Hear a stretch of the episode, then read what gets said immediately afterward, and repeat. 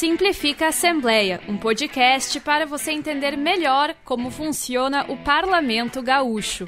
Estamos entrando no ar com mais uma edição do podcast Simplifica Assembleia. Meu nome é Christian Costa e comigo minha colega da TV Assembleia, Victoria Urbani. E aí, Vicky, como é que anda essa vida? Tudo bem, Christian. Saudades de gravar podcasts com você.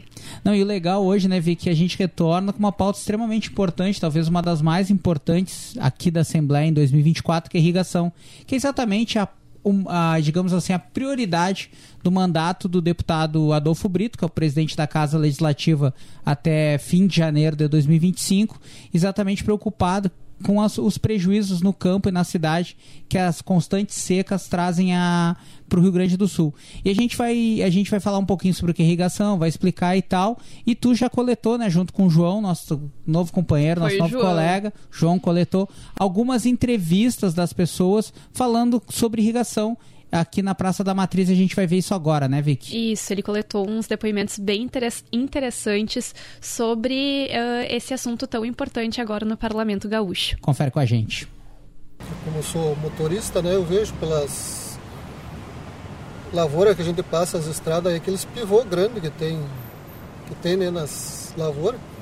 Eu acho que aquilo é irrigação, né? Quando falta chuva, eles molham para soja, milho, que eu vejo lá, mais outras plantas, que precisam da água elas produzirem, né? A irrigação é muito importante aqui quando você tem muita chuva. Eu chegou da França e lá eles tiveram muitos vazamentos. Por quê? Porque eles cortam demais árvores. Eles não respeitam a mãe terra e o que acho aqui é que você cuida mais das árvores, da mãe terra e faz organização da irrigação quando você tem tempestades, não? Uh, você consegue irrigar para que para manter esse molho da mãe terra bem profundo e para manter os poços de água. Na minha casa, perto do Santa Vitória do Palmar, eu tenho um poço natural e então é muito importante ter essa irrigação para ter água limpa, água pura. Bem, irrigação é um sistema, né, que se utiliza para colocar água nas plantas, nas lavouras, principalmente em regiões que são mais secas. Nós temos que aprender que a água é essencial para a agricultura. Então temos que fazer uh, a irrigação, temos que fazer açudes, temos que fazer cisternas, segurar a água na roça, no interior e depois né, nas nossas plantações de soja, de milho, feijão, arroz e ali por diante. Então é necessário a irrigação tem que fazer parte do agronegócio, tem que fazer parte do, da pequena agricultura e da roça.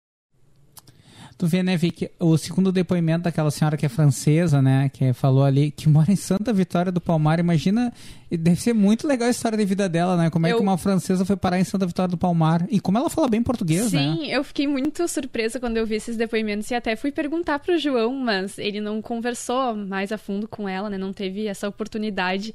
Mas eu fiquei muito curiosa também. Muito. O João escolheu a dedo, assim, os ah, depoimentos. Até a, a segunda.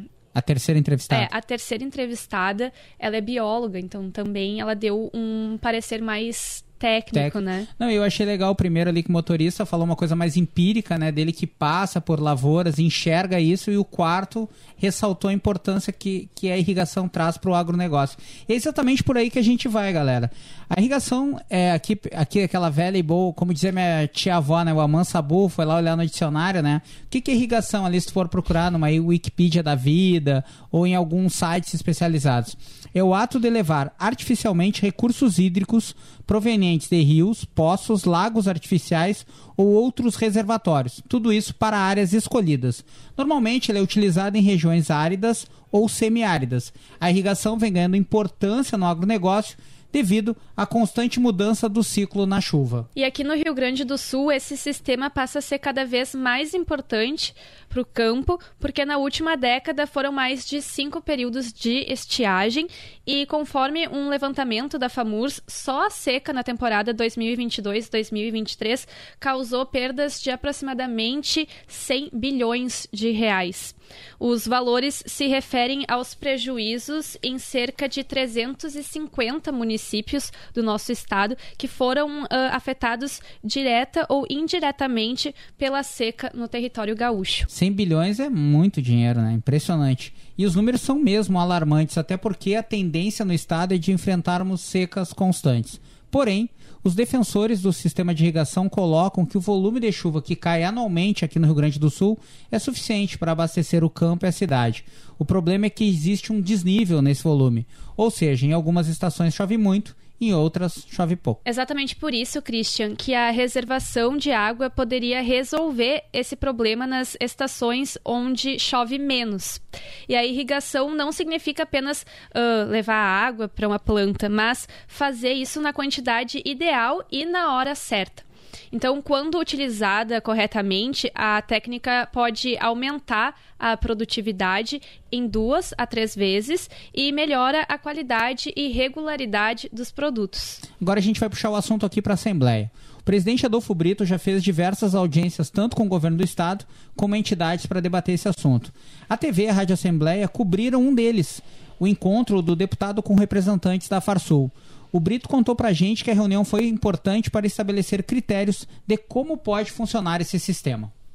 As federações são extremamente importantes é, nesse trabalho que a gente está iniciando para algumas alterações que devem ser feitas na questão da reservação da água, da irrigação e da piscicultura. Hoje nós tivemos com a direção da Farsul, onde é, já se discutiu, tentando avançar e recebemos também muitas é, diretrizes de como é, estabelecer um projeto que possa a, atingir o maior número de propriedades no interior do estado do Rio Grande do Sul vi que o presidente da Farsul, Gedeão Pereira, também concedeu entrevista depois do evento. Ele explica que a técnica não traria impacto ambiental. Ele também fala, o Gedeão, né, que ela seria aplicada de forma diferente na região sul e na região norte do estado. É isso que ele explica pra gente. Veja bem, nós temos dois estados, metade norte e metade sul. Qual é o problema da metade norte? A metade norte está basicamente situado que a APP virou um santuário e a nossa proposta é justamente fazer os barramentos nas APPs e duplicar as APPs. Ou seja, faz o açude e faz uma APP por cada lado. Então seria enriquecedor ao meio ambiente, sem dúvida nenhuma. E na metade sul é outra questão burocrática. A questão uh, da liberação para o licenciamento ambiental, que hoje nos está impedido por uma liminar impetada pelo Ministério Público do Estado do Rio Grande do Sul, em que nós temos que ter a verbada reserva legal, quando nós, pelo nosso pensamento e de acordo com o artigo 68 do Código Florestal Brasileiro, as regiões que estão antropizadas não têm esta necessidade. Isso aí não vai ser um trabalho fácil, né, Vicky? Exige muito estudo e principalmente investimentos, mas o efeito dele é perceptível. Segundo dados da Organização das Nações Unidas para Alimentação e Agricultura, menos de 20% das áreas cultivadas do planeta contam com sistema de irrigação. Mas esta, essas áreas, né, no caso, produzem 40% dos alimentos, fibras e culturas bioenergéticas. Ou seja, como a gente falou anteriormente, a técnica traz resultado. E Christian, eu não sabia, mas existem três tipos de irrigação: a superficial, localizada, e a aspersão. Na superficial, a água é conduzida para o ponto de infiltração diretamente pela superfície do solo.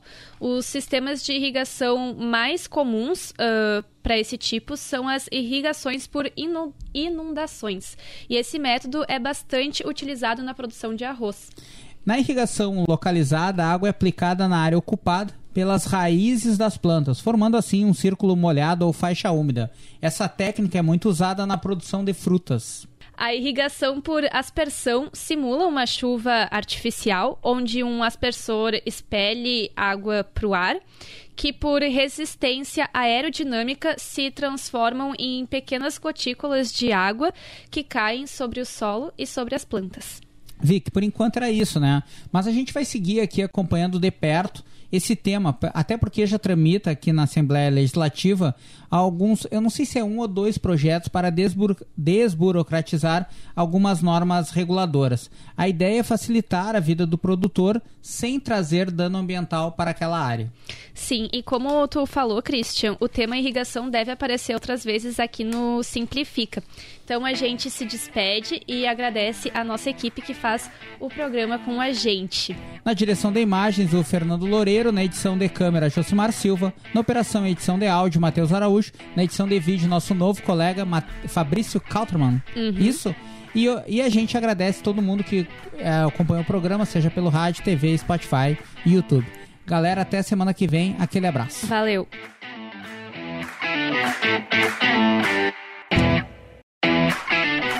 Este foi o podcast Simplifica Assembleia, uma produção da Rádio Assembleia Legislativa do Rio Grande do Sul.